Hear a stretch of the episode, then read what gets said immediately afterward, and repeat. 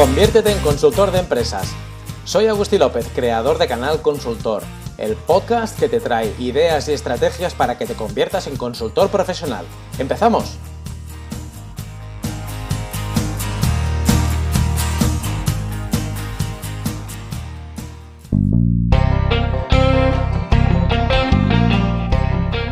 Es muy habitual que los consultores busquemos un complemento a los ingresos de servicios de consultoría con charlas, conferencias y cursos, de manera que hablar en público, hablar ante una audiencia, es algo que se puede convertir en tu día a día. Ya sea ante una pequeña clase o un gran auditorio, más pronto que tarde, te encontrarás con que hablar en público forma parte de tu actividad. Pero hablar en público es algo que, aunque te puede dar muchas satisfacciones, requiere de preparación y práctica. La entrevista de este episodio te va a dar muchas claves para que hables en público como los grandes oradores.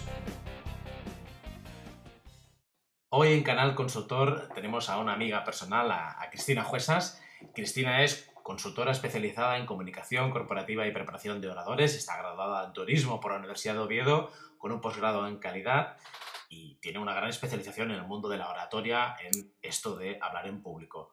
Ella es directora de calidad del programa del Distrito Iberia en la organización Toastmasters International de Oratoria y Liderazgo, organización en la que ha alcanzado reconocimiento final, DTM, y es subcampeona de España de discurso humorístico en inglés, casi nada. Además, organiza TEDx Victoria Gasteiz desde 2014. Es profesora asociada en el Institute of Technology Europe Digital en Bilbao, en el que imparte las asignaturas de comunicación y legislación. También da clase allí en diversos másteres, cursos y seminarios y, por supuesto, es conferenciante. Cristina lleva más de 12 años ayudando a otras personas a llegar mejor a sus audiencias a través de charlas y conferencias. Solo por mencionar algunas entidades, pues ha podido trabajar con el gobierno vasco o la Universidad del País Vasco, ayudándoles en su transformación cultural y la comunicación hacia un mundo más digital. Cristina, bienvenida a Canal Consultor. Hola, muy buenas. ¿Qué tal? ¿Cómo estás? Ay, pues estamos ah, bien, trabajando mucho, la verdad es que en estos días. Estos ya están digitales, ¿no? Esta conversación la estamos grabando en pleno confinamiento. Eh, estamos trabajando mucho en estos días digitales, estamos ayudando a otras empresas a, digitalizarse precisamente. Esto que llevamos mm. tiempo algunos predicando, a veces predicando en el desierto y que ahora de repente todo el mundo, ya sabes, corre, corre, corre, corre, corre a digitalizarse, que es bastante más que, que de hacer videoconferencias, que es igual la mm. parte más visible, pero que no es solo eso, claro. Cristina, uno, de los ámbitos en los que tú te has especializado más en tu trayectoria profesional es precisamente esta parte de oratoria, hablar en público. Aunque ya sé que no es solo a lo que te dedicas, pero bueno, pues tanto en tus eh, proyectos profesionales como personales has dedicado, no sé, dicen que para ser experto en algo hay que dedicar 10.000 horas a ello. Yo creo que tú llevas 10.000, no 100.000. ¿no? Puede ser. Puede ser, llevo unas Aproximadamente entre 100.000 y 200.000. Sí, llevo unas cuantas. Oye, cuéntanos brevemente cuál es tu background y por qué te llegaste a interesar por la oratoria. Pues yo llegué a la oratoria de forma un poco lateral. No, no llegué a la oratoria buscándola. Yo creo que la, oratoria me encontró a mí. Y, fue de una manera absolutamente fortuita. Yo era una persona eh, que, que, por mi trabajo pues siempre me ha tocado tener reuniones, por supuesto, con otros departamentos, muy siempre he trabajado en temas muy transversales, eh, algunas veces me tocaba dar formaciones y no podía soportar ponerme delante de un público. No, eh, era mm. superior a mí. Superior a mí, me ponía, me, enfermaba, me ponía mala físicamente. Eh, hasta el punto que hace unos 12 años un amigo me ofreció dar una bueno, iba a decir dar una charla, pero es que no fue dar una charla, fue decir una frase en un evento gordo, en un evento grande. Y me pasé una semana durmiendo mal, con insomnio, y de esa frase famosa mm, terminé con una, una, contractura que me hizo llevar collarín durante una temporada larga. Eh, después, te lo juro, o sea, hasta tal punto lo pasaba mal, ¿no? Yo creo que es algo bastante... Por eso entiendo bien a la gente que tiene miedo escénico, porque es que yo misma he tenido miedo escénico. Pavor escénico, diría yo. Eh, tras aquel episodio, me, pues empecé a, rondar en mi cabeza, empezó a rondar en mi cabeza la idea de, de hacer algún curso, de hacer alguna formación para dejar de tener este miedo, porque me parecía que no era normal, ¿no? Que, ya excedía de lo que puede ser normal, eh, porque me parecía inhabilitante. Estaba dejando, estaba perdiendo oportunidades, estaba dejando de hacer trabajos por, por ese miedo. Y me apunté a un cursito primero, muy sencillito, nada, el típico de 10, 12 horas de, en un par de sesiones. Me pareció muy interesante, seguí teniendo eh, más o menos el mismo miedo escénico, hasta que descubrí esta organización, ¿no? Toastmasters Internacional, que es, eh, bueno, pues son clubes, cada ciudad tiene un club o dos clubes, o hay ciudades que tienen 10 clubes, como Madrid, Barcelona, y hay ciudades más pequeñas, como es el caso de Vitoria, que solamente tenemos un club, eh, que sirve pues eso, para aprender a hablar en público y también para aprender habilidades de liderazgo. Entonces, eh, la verdad es que la progresión sobre todo al principio, es súper, súper rápida porque en realidad aprendes a, controlar esos nervios aprendiendo que nunca se te van a pasar esos nervios, ¿no? Ese descubrimiento que fue clave y fue en este tipo de entornos sucede de una forma muy, muy natural, em, ayudado con, bueno, pues eh, al final estos clubes tienen una metodología que se basa en un programa educativo que tú cada uno va siguiendo un poco a su ritmo y eh, luego el feedback, no hay un profesor, sino que cada uno de los miembros de ese club pues te va dando su feedback, cada uno el que considera oportuno. Entonces, una vez superado ese miedo escénico, sí empecé a darme cuenta que, bueno, pues tenía facilidad quizás también por mi background en comunicación y en, y en otro tipo de, cosas en las que he ido trabajando durante todos estos años, ¿no? Eh, yo pues llevo mucho tiempo también escribiendo en blogs, marketing de contenidos, marketing, etcétera. Y en aquel momento, pues quizá por ese background, mis discursos empezaron a tener mucho éxito. También empecé a organizar el TEDx, lo cual eh, bueno, pues han sido muchas charlas las que he visto, las que han pasado por mis manos, etcétera. Y, bueno, pues eso, poco a poco, poco a poco, poco a poco, me fui metiendo en el mundo de la oratoria, empecé a participar en, más eventos, empecé a organizar más eventos, además del TEDx organizo el Ignite en Vitoria, también es un evento de charlas ultra rápidas, participé como oradora en el Ignite en Madrid hace unos años, en fin, que al final todo a mi alrededor se volvió oratoria y me pareció que desde esa perspectiva que me da el haber vivido en primera persona, por un lado el miedo escénico y el haberlo superado. Por otro lado, toda la parte de narrativa o de storytelling eh, que tiene que ver con, las charlas, o cómo contar mejor tú lo que sea, tu historia o tu caso a una audiencia y que se adecue a esa audiencia, etcétera, etcétera, pues que, estaba en condiciones y en disposición de poder ayudar a los demás. y, básicamente eso hago. Muy bien. Qué bueno, qué bueno, Cristina, qué interesante. Es muy interesante esta trayectoria porque eh, para muchas personas formarse en, oratoria, en hablar en público, no, es sencillo, ¿no? Precisamente, yo, creo que una cosa que nos sucede a los consultores, a la gente que nos dedicamos un poco a, este mundillo de la consultoría, es que eh, enseguida, eh, enseguida, es fácil que te pidan, te propongan pues, charlas, mm, por supuesto cursos, conferencias, quizá sobre todo al principio, no en grandes teatros, grandes audiencias o grandes congresos, pero quizás sí cosas más locales, charlas, qué sé yo, 20, 30, 40 personas, etcétera, ¿no? Claro, y hay un problema, porque tú puedes ser muy bueno en lo tuyo, puede ser que seas técnicamente, pues tienes tu, tu background, tu experiencia, etcétera, pero es bastante posible que nadie te haya dado ningún tipo de formación sobre cómo hablar en público, ¿no? Hmm. Y, ostras, yo lo veo constantemente en, en compañeros de consultoría que bueno, pues cuando llega el momento de hablar en público, ostras, hay unas, hay unas carencias tremendas, ¿no? Y que incluso muchos, mucha gente lo que tiene es miedo, miedo a, a, quedar mal, miedo a, a, quedarse en blanco, miedo a no tener suficiente material. Bueno, pues la inseguridad que da el no haberte preparado bien para algo como esto, como hablar en público, ¿no? Mm. Oye, así a grosso modo, ¿qué, ¿qué, consejos le podemos dar a alguien que, pues eso, se tenga que enfrentar actualmente a dar cursos, dar charlas y no haya recibido ningún tipo de formación? Bueno, para mí lo fundamental es em, ser consciente mm, primero de tu audiencia, de la audiencia a la que te vas a dirigir, Eh, no es lo mismo dirigirte a una audiencia empresarial que a una audiencia más informal, en algún contexto pues, de congresos o de jornadas, etcétera, eh, o a otro tipo de audiencias, como pueden ser las audiencias de un evento TEDx o de otro tipo de eventos. Yo creo que cada una de las audiencias es diferente y por lo tanto siempre tenemos que trabajar nuestras charlas con las audiencias que vamos a tener en, la mente.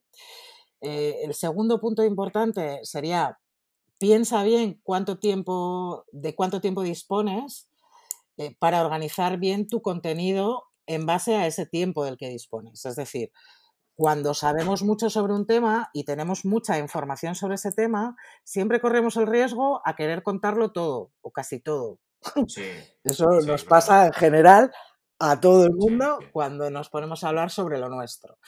Eh, ¿Qué pasa? Pues que en 10 minutos no lo puedes contar todo, o en 20 minutos no lo puedes contar todo. Yo estaba en mil eventos en los que, pues en un momento dado, el ponente tenía siempre más diapositivas de las que el tiempo que tenía asignado para charla, ¿no? Y entonces ves que hacia el final o cuando alguien ya le pega un toque de tiempo, empieza a pasar las diapositivas a toda leche y pa, pa, pa, pa, pa, pa, pa, que dices, no, pero, ¿no? Bueno, esto me lo salto. Que a mí eso me parece muy perturbador. Entonces, es, a ver, yo entiendo que si siempre hablas de lo mismo, de algo muy parecido, que al final eh, tengas preparada una presentación modelo, digamos, para ese tema, pero que la ajustes a tu tiempo. Si tienes menos tiempo y ahora mismo pues están muy de moda o están cada vez más de moda y yo creo que para quedarse charlas de, tipo TED o TEDx, ¿no? De alrededor de 20 minutos de duración. Más cortas, ¿no? Sí, porque al final la capacidad humana para estar concentrado en un único tema es limitada, es finita. Esto evidentemente está estudiado, no lo digo yo, lo dice la neurociencia, que está en torno a esos 20 minutos o estaba en torno a esos 20 minutos eh, a finales de los 90. Ahora, que han pasado 20 años ya, aunque parezca que no, eh, esos 20 minutos se han ido transformando en alrededor de 10. Tiene que ser algo súper interesante para que seamos capaces de estar concentrados exclusivamente escuchando ese tema más de 10 minutos. Entonces, dame, extráctame la información, ¿no? vete al grano de lo que quieres decir, eh, busca bien los ejemplos que ilustren perfectamente esas ideas que nos estás contando. Entonces, para eso tienes que hacer un poco de criba previa de qué voy a contar, qué no voy a contar, qué es principal, qué es secundario. Y eso es fundamental hacerlo antes incluso de preparar la charla, pero bueno, si tienes la charla preparada, que yo entiendo que también, bueno, pues vamos siempre a tope de tiempo y no nos da normalmente la vida para, para andar revisando todo lo que quisiéramos revisar, sé consciente de que, bueno, pues si una historia te cuesta cinco minutos contarla, son cinco minutos que tienes que restar de esos diez que tienes para contar todo lo que tú quieres contar. Ya verá, ya verá, tienes que mirar a ver qué es lo que cuentas y qué es lo que no cuentas, ¿no? Para mí esos dos puntos serían fundamentales y añadiría un tercero y es, eh, o, un tercero sumado a un cuarto, que es ensaya, ensaya, practica, practica en tu casa, practica si puedes con alguna audiencia, con tu marido, tu mujer, tus hijos, tus amigos. Eh, Los sospechosos habituales. Practica mucho porque cuanto más practiques, mejor te va a salir. Esto siempre es así. Hay gente que me pregunta, pero ¿me lo tengo que aprender de memoria? Hombre, pues eh, si son 10 minutos, yo tiendo a decir que sí. Eh, más de 10 minutos o un cuarto de hora, de memoria, memoria, memoria es muy difícil, pero también pongo siempre el mismo ejemplo. ¿Tú te imaginas que Bruce Springsteen o Madonna salen a un concierto y a mitad de la tercera canción se ponen a improvisar la letra? Pues no. lo vemos inviable. No, pues, eh, pues no, pues lo mismo. O te imaginas que en una obra de teatro de hora y media los actores o las actrices a, a mitad de la segunda frase se ponen a improvisar la letra. Hombre, pueden improvisar una frase que en un momento dado les ha faltado el pie, pero no se improvisan la obra de teatro entera. Pues con esto pasa un poco parecido, pues hay que ensayar y ensayar. Y, ese cuarto punto que digo que está muy ligado con el tercero es que alguien nos dé feedback externo. Que nos dé feedback si entienden bien lo que queremos decir, si verdaderamente estamos transmitiendo esa idea principal, si utilizamos mucho alguna muletilla o no la utilizamos. Hay speakers que utilizan mucho algunas muletillas como sí, me explico, ¿verdad? y que, yo soy terrorífico, yo tengo un montón de estas que creo que las tengo todas. y que a la cuarta vez que dices verdad, eh, pues si dices una vez, no pasa nada. Si dices dos, no pasa nada. Pero, pero, a partir de la cuarta vez, lo único que escucha eh, la audiencia es la muletilla. Es que no te das cuenta, pero, pero las vas cometiendo. Cuando te ves grabado o te vuelves a escuchar y ves todos esos eh, ah, eh, mm, vale, sí, y, te quieres suicidar. A ver, las muletillas son algo tan sencillo de quitar, tan sencillo de quitar, eh, como ¿Sí, ser... sí, sí, sí, sí, sí, sí. Como ser consciente de que las decimos, pero no somos conscientes hasta que no nos vemos. Entonces, por eso es fundamental ese feedback de alguien que nos o nosotros mismos, que nos grabemos en vídeo y que seamos conscientes de que decimos esas muletillas. Para quitarlas, en vez de muletilla, una pausa. En vez de muletilla, una pausa. yo, te diría también, hay mucha gente que lo que tiene pánico es a quedarse en blanco, ¿no? Que también por eso, eso que tú apuntabas hace un rato, ¿no? Eh, eh, esa cosa de preparar material de sobra, que hasta cierto punto vale, pero luego pasa eso, ¿no? Que vas a una conferencia, sale un orador que tiene, qué sé yo, 20 minutos y ves que tiene un PowerPoint de 200 transparencias, que se va entreteniendo y dices, bueno, no sé cómo lo va a acabar. Y que de repente le da el acelerón y te liquida 50 de una atacada. Hmm. Eh, ¿qué, hacemos ante ese miedo, e, ese pánico a, salir allí y qué pasa si me quedo en blanco? Bueno, yo creo que el pánico ese o el miedo a quedarse en blanco no va a desaparecer. Eh, primero, tenemos que ser conscientes de que no desaparece, no va a desaparecer, nunca va a desaparecer. Lo que la práctica nos va a dar es la conciencia de que no nos va a pasar o de que si nos pasara, tenemos recursos suficientes para salir de ese atolladero. Para mí, el, llevar nuestro guion en el PowerPoint, en el basarnos en, ese, en eso que llevamos escrito en el PowerPoint, utilizarlo como chuleta, yo creo que nunca es buena idea. El PowerPoint deberían de ser las muletas de nuestra audiencia, eh, debería amplificar los mensajes que nosotros queremos dar de una forma visual y ayudarnos a, pues eso, a que el mensaje que queremos decir llegue mejor y no ir siguiendo nuestro guion utilizando el PowerPoint. ¿Qué podemos hacer si no estamos seguros o si queremos eh, ser conscientes de que, bueno, de que no se nos va a olvidar? Mira, yo siempre lo digo, no pasa nada por llevar una chuletita. Lo que pasa es que esto no es un examen, ¿no? no pasa nada. Llevamos una chuletita en un bolsillo. No pasa nada. Mm. Y se nos olvida un punto, pues sacamos la chuleta del bolsillo con total naturalidad. También digo que no se suele olvidar. En mi experiencia, yo me he quedado en blanco un par de veces, como en el club este de Toastmasters, me he quedado un par de veces en blanco, pero en directo la gran cantidad de adrenalina y de otras hormonas que segrega nuestro cuerpo cuando nos toca actuar delante de público, de, mucho público, estos hacen que estemos extremadamente alerta y hacen que, eh, que no se nos olvide precisamente ese guion que queremos llevar.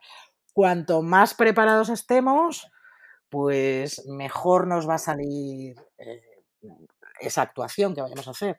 Yo lo comparo también muchas veces con, los atletas que se preparan concienzudamente durante años para correr eh, una carrera en las Olimpiadas, ¿no? en los Juegos Olímpicos. Tú te entrenas para ser el mejor, has ganado no sé cuántas pruebas, porque si te has clasificado para los Juegos Olímpicos, pues eres, no sé si el mejor de tu país o entre los tres mejores, estás allí, compitiendo con los grandes atletas del mundo, te has preparado para eso durante años probablemente, eh, muy a conciencia, has estado concentrado durante uno o dos meses antes de esa competición y luego el día de la competición, pues a veces tampoco te sale perfecto. No pasa nada. Es que no pasa nada. No pasa nada. Un poco más de naturalidad. Claro, ¿no? pasa nada. Esto, pues es que nos pasa a todos, todos somos humanos. Y también suelo poner de ejemplo, tú cuando vas a, un evento y ves a los eh, diferentes speakers ¿no? que salen, dan su charla, eh, y ves a alguien que está visiblemente nervioso, ¿qué es lo que piensas?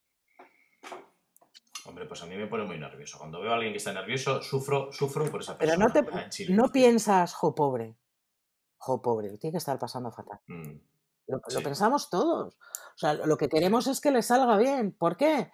queremos que les salga bien, primero porque, porque si a ellos les sale bien, pues nosotros ganamos, no estamos perdiendo nuestro tiempo, aprendemos, eh, sacamos conclusiones de lo que dicen. Es decir, ningún público va a querer que a un speaker le salgan las cosas mal. Todos queremos que los speakers lo, hagan muy bien. Entonces, pensar que cuando tienes una audiencia, tu audiencia también quiere que lo hagas bien. Nadie en el público está pensando, mira qué mal, mira qué mal, ala, que se fastidie. No, no, no. Al contrario, hay absoluta empatía por parte de la audiencia. Esto siempre es así. Sí. Bueno.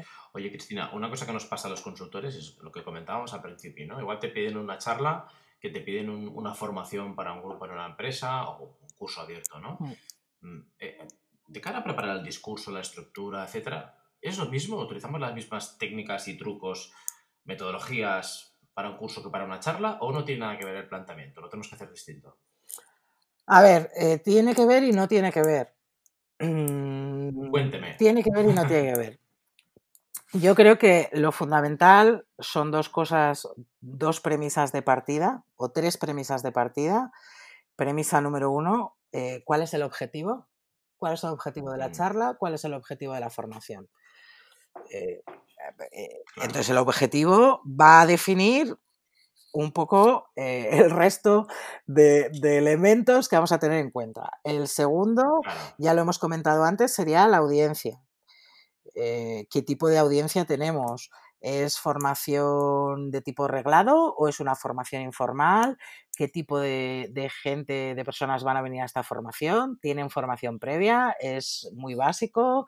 ¿Es algo un nivel intermedio o, es algo más alto? Y también, y el tercer punto que también hemos comentado antes, está, eh, es el tiempo. No es lo mismo dar una charla de un cuarto de hora que dar una charla de una hora, una keynote o algo similar, o eh, porque además el objetivo en esos casos suele ser motivar a una audiencia que disfrute de un congreso, motivar a una audiencia para que al cierre de un congreso se vayan a su casa y pongan en marcha el aprendido. O sea, son objetivos diferentes. O en el caso de una formación, aprender una cosa u otra. ¿Cuál es una diferencia fundamental también? Pues hombre, si estamos un poco pendientes de las nuevas eh, modelos formativos, la formación cada vez es más de interactuar. Eh, las clases magistrales que se daban hace, bueno, en mi época, ya han pasado. Sí, en la mía, en la mía. ya han pasado un poquito a la historia, ¿no? Entonces yo, yo creo que de la formación se espera que los formadores seamos capaces de encontrar fórmulas para que a través de ejercicios o de otro tipo de actividades el alumnado de esas formaciones sea capaz de integrar y poder aplicar eh, de una forma práctica conceptos y sin embargo una charla pues puede ser más etérea si quieres, puedes, eh, puede ser más teórica o más filosófica.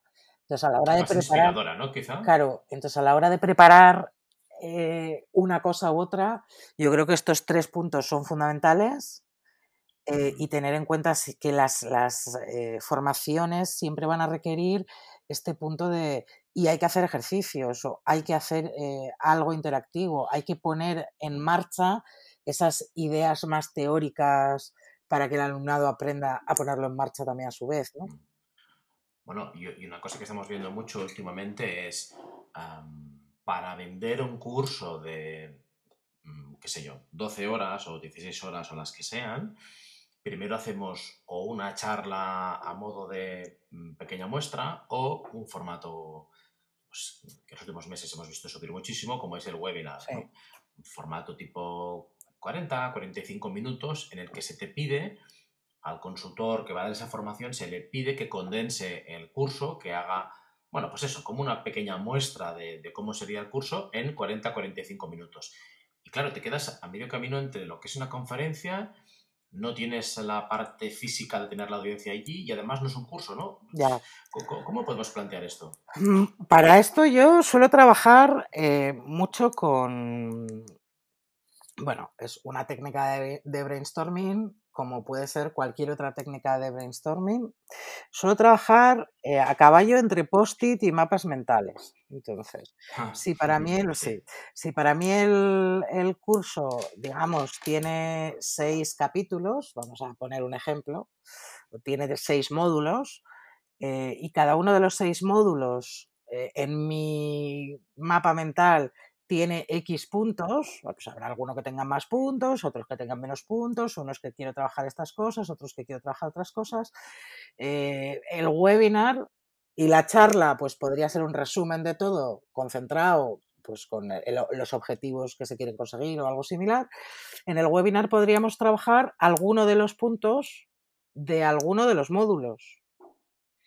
Desde luego, Ya. no pretender abarcarlo todo ni contarlo No, todo, porque eso es imposible. No. Entonces, dentro de ese mapa mental, con una serie de puntos y subpuntos, como decía antes, pues tiene que haber puntos principales y puntos secundarios, incluso terciarios o, o más. Eh, en estos niveles tendríamos que ser capaces de, de, bueno, pues de priorizar, igual que priorizamos otras cosas, eh, qué es lo principal, qué es lo secundario, qué puedo sacar a un, a un webinar o qué me interesa contar en este webinar, porque de ese webinar, pues igual es interesante mm, tirar de este otro hilo o es el que nos va a dar la pista sobre algún tema que nos interese.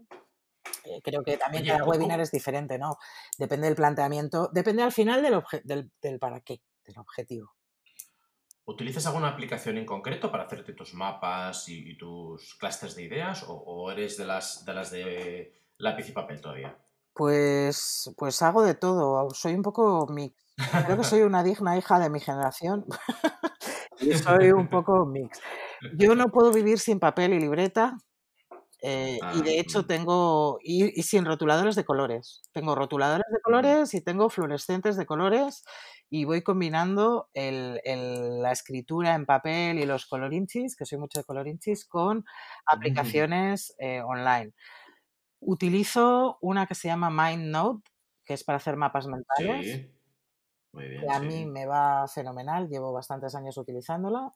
Eh, la verdad es que tengo su versión gratuita, o sea que tampoco necesito grandes despliegues, simplemente no lo puedo tener online, me lo guardo a disco y cuando necesito el mapa, pues, pues acudo a ese mapa otra vez. Pero me ayuda mucho a visualizar y me, me ayuda mucho a ver el- el- la foto completa.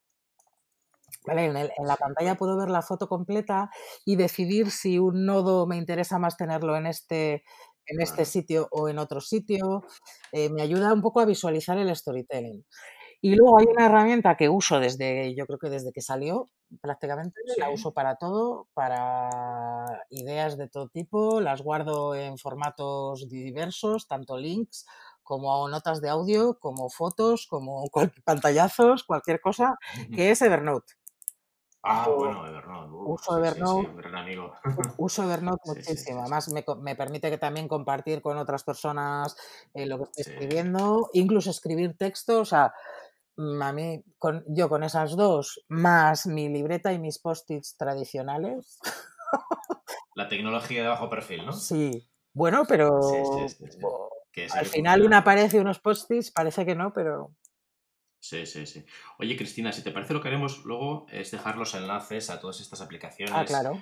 o, o iniciativas como Toastmasters, los dejaremos en los enlaces del, del podcast, de la entrevista, para que, bueno, pues los podáis recuperar. Perfecto. Oye, Cristina, va- vamos a hablar de un tema que a mí me parece casi, casi hasta divertido porque eh, te lo he escuchado contar alguna vez y, y es algo lo que me veo reflejado porque yo lo he hecho muchas veces, ¿no? Que es la muerte por PowerPoint. Ay, ¿Qué sí, es la muerte por PowerPoint? Ay, de verdad, qué guerra me dais, qué guerra me dais. Pues mira, la muerte por PowerPoint es utilizar PowerPoint. Yo tengo varios, aparte de muerte por PowerPoint, que es un término que no acuñé yo, eh, yo sí que tengo va- varias, eh, varios términos para esto, ¿no? Es el PowerPoint karaoke, que es utilizar el PowerPoint para ir leyendo las diapositivas Utilizar diapositivas cargadas de texto que al final lo único que sirven es para que el presentador o la presentadora pueda ir leyendo cómodamente lo que en realidad la audiencia puede leer en menos tiempo que tú. Bueno, pero arregla el miedo a quedarse en blanco, claro, como tienes todo ahí escrito. Ya, lo que arregla es, en realidad eso valdría más, de verdad, no, no hacer la charla y directamente a, no sé. A ver, hemos pasado un poco del, poner en las diapos todo tipo de texto, o sea, todo el texto, todo el texto, copiar y pegar del documento de Word a, la presentación. A, veces, tengo clientes ahora que, se quejan o que, que, no quieren el extremo contrario, que es, claro, es que una foto sola, mm, sin más información, pues no es suficiente. Y, yo creo que la basculación entre lo uno y lo otro está a la perfección. ¿Para qué ha de servir una diapositiva? De hecho, yo creo, soy partidaria de que no siempre hay que utilizar un PowerPoint, ¿vale? Un PowerPoint hay que utilizarlo cuando un visual va a ayudarnos a trasladar nuestro mensaje de una forma más óptima o mejor a nuestro eh, público si la presentación no nos va a ayudar a trasladar nuestro mensaje de una forma mejor, pues entonces eh, no, usemos presentaciones. Podemos usar presentaciones que incluyan diapositivas negras para ir cerrando, digamos, eh, para, para, recuperar la atención de la audiencia sobre nosotros como oradores y que no esté siempre en nuestra presentación podemos hacer mil cosas, podemos trabajarnos más los gráficos. Yo sé que pues muchas veces carecemos de tiempo, eh, los gráficos que nos ofrece el propio PowerPoint, las herramientas, pues bueno, pues los cogemos, los usamos tal cual.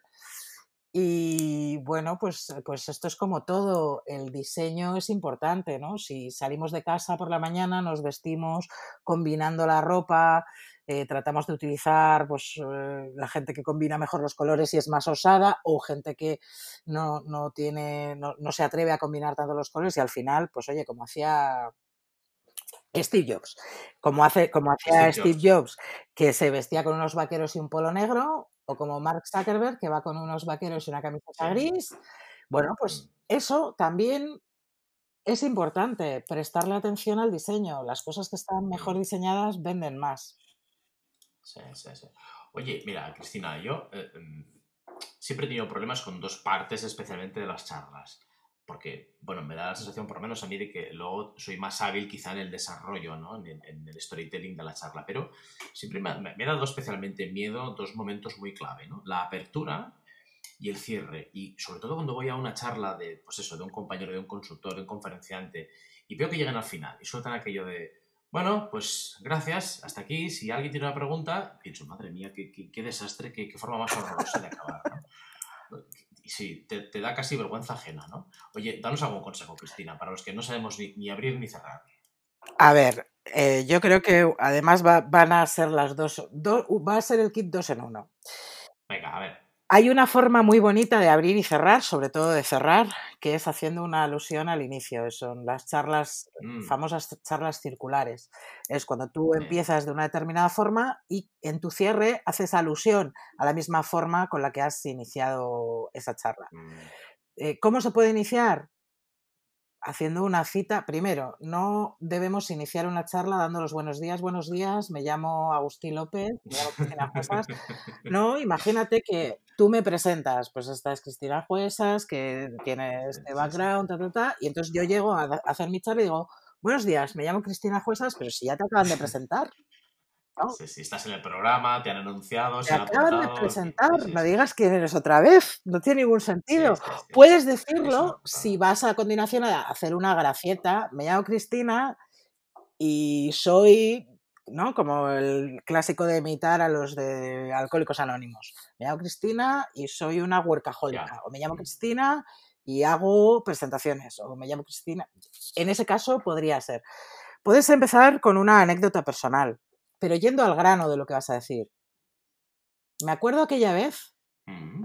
cuando Y entonces todo el mundo va a prestar atención a esa historia. Porque además rompe con lo que normalmente la gente. No perder, cinco minutos dando vueltas, ¿no? Ni perder cinco minutos, ni uno, ni. Quiero agradecer a la organización por haberme invitado.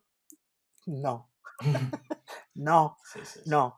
Con una anécdota, con una historia, con una cita de alguien conocido, con un dato eh, que llame la atención mucho, al cual podemos mm, recurrir de nuevo en nuestro cierre. Y gracias a todo esto que os acabo de contar, podremos bajar este porcentaje a cero en los próximos siete meses. Ya me contaréis cómo os va poniendo en marcha este sistema, yo qué sé.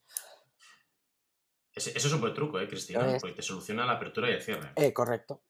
Hay que trabajar un poquito en qué es lo que queremos, qué, cuál es la llamada a la acción que queremos hacer con nuestra audiencia, qué es lo que queremos que hagan, o si es, si es una charla pues inspiradora o eh, o, similar, si queremos que hagan algo, que pongan algo en práctica, que apelarles a que hagan algo siempre es interesante.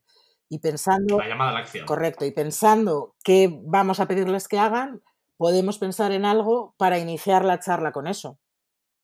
Entonces, a veces eh, pensamos siempre en hacer las cosas en el orden que nos resulta lógico, empezar la charla por el principio, etcétera, pero es verdad que cuando estamos trabajando en una charla, no necesariamente tenemos que empezar por el principio, podemos empezar por cualquier sitio y luego ir puliendo cada una de las partes de la charla para que sea perfecto. Mira.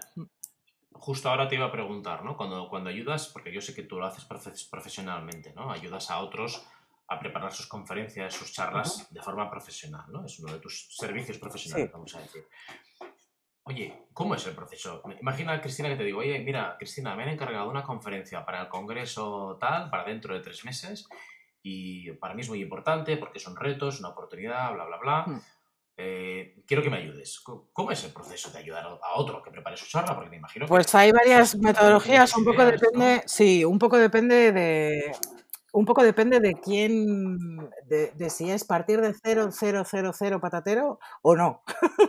¿Vale? Normalmente yo tengo una ficha, una ficha básica, eh, para que son puntos en los que deberías pensar cuando vas a hacer una charla, que es cuánta audiencia vas a tener, quién está en tu audiencia, cuál es tu objetivo mm, eh, como, eh, como orador. Si la organización tiene un objetivo y es diferente al tuyo, que puede ser que tu objetivo sea, eh, yo qué sé, que me conozcan más dentro de un sector y el de la organización sea, yo quiero que, no sé, pues que crear... Vender cursos. Por ejemplo, vender cursos o cualquier otra cosa. Es una ficha detallada con un tipo de, con una serie de preguntas.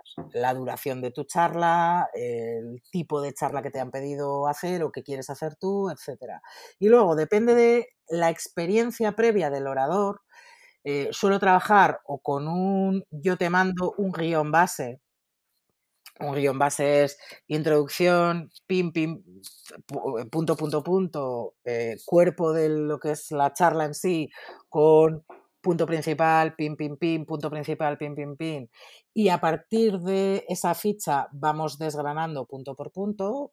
O puede ser, que también se da el caso, de que hay speakers que ya tienen una charla base hecha y escrita y vamos puliendo sobre su charla base. Vamos puliendo sobre su charla base significa que esa charla que, me pasan, yo la desgrano a los mismos puntos, ¿no? Introducción, cuerpo de la charla eh, y conclusión. Y luego, dependiendo del tipo de narrativa que queramos darle, porque claro, no todas las estructuras que se pueden utilizar en una charla son la más simple, ¿no? Que sería, pues esa, la introducción, desarrollo, conclusión. Hay estructuras eh, narrativas que son mucho más complejas, pues bucles anidados o yo qué sé. Hay otras estructuras que son más complejas y que en, las cuales hay que ir colocando ciertos elementos y contando las historias de cierto modo para que al final todo tenga un sentido. Entonces, es un trabajo, es verdad que es muy, muy, muy a medida de, los clientes con los que trabajo. Y luego... Y normalmente, el, perdona Cristina, el, plazo en el que os movéis para preparar una charla de un tercero, me imagino que es todavía más pesado que hacer una solo, ¿no? ¿Se tarda mucho? Mm, podemos tardar, depende también de la complejidad técnica de la charla en sí, pero yo diría que es un proceso que no puede durar menos de dos o tres semanas. Menos de ese tiempo es complejo. Es complicado porque técnicamente no, Sí, sí, sí. eh, preparar una charla significa que al final te la tienes que aprender o tienes que tener cierta práctica, te tiene que dar tiempo a practicarla. Eh, normalmente yo hago dos o tres revisiones de la charla. Una vez que ya está el orador grabándose en vídeo o que lo hacemos en persona, eh, esas dos o tres revisiones, pues lenguaje corporal, revisas vocabulario, revisas eh, mirada, revisas gestos, revisas otro tipo de cosas. Entonces, al final es, un proceso complejo y largo. Desde luego, desde luego. Cristina, qué interesante. Estamos llegando al final de la entrevista. Te voy a pedir que recomiendes un libro. ¿Cuál libro, qué, cuál libro, qué libro recomendarías a la audiencia, a los que nos están escuchando, para empezar en el mundo de la oratoria? ¿Cuál, cuál sería tu recomendación? Mira, eh, a falta de uno voy a, recomendar dos. Ah, mira, a, mí me gusta mucho, me gusta mucho y tengo un poco de querencia por el, por el libro, precisamente por ser organizadora TEDx. Creo que el libro Charlas TED de Chris Anderson, que es ah, el, capo de TED, eh, me parece muy bueno, me parece que va muy al grano y me parece muy interesante. Está muy bien ese libro, sí. Me parece que está muy bien y ya denota, y quizá no es eh, tan de principiante, pero a mí me parece un básico en, mi librería, en mi biblioteca de, libros de oratoria y, presentaciones, que es Resonate, Resonancia de, Nancy Duarte. Sí, que también tuvo una charla. Que también tiene una charla. Bueno, que yo recuerde una, quizá tenga alguna más. Yo recuerdo una suya muy buena. Eh, ella es Speakers Coach, es, eh, profesionalmente preparadora, de speakers mm. y me parece, ya no solo por su técnica, que me parece buena, sino por cómo explica eh, los engranajes de cómo llegar y cómo tocar y cómo emocionar a las audiencias me parece muy, muy, muy, muy interesante. Pero al final, eh, a ver, hasta El viaje del escritor de Christopher Vogler eh, me parece un libro interesante para hablar en público, aunque en realidad el libro no vaya sobre oratoria, sino que vaya sobre guiones o sobre narrativa. Pero al final, la oratoria no deja de ser el arte de contar historias, con lo cual casi cualquiera que escriba bien, con un poco más de esfuerzo, podría llegar a hablar muy bien. Bueno, pues fíjate, tenemos tres recomendaciones en una. Muy buena, Cristina. Oye, muchas gracias por esta entrevista, Cristina. Estaríamos aquí una hora más hablando sobre oratoria y cómo hablar en público, porque es interesantísimo. Oye, Cristina, ¿cómo te podemos encontrar en la red?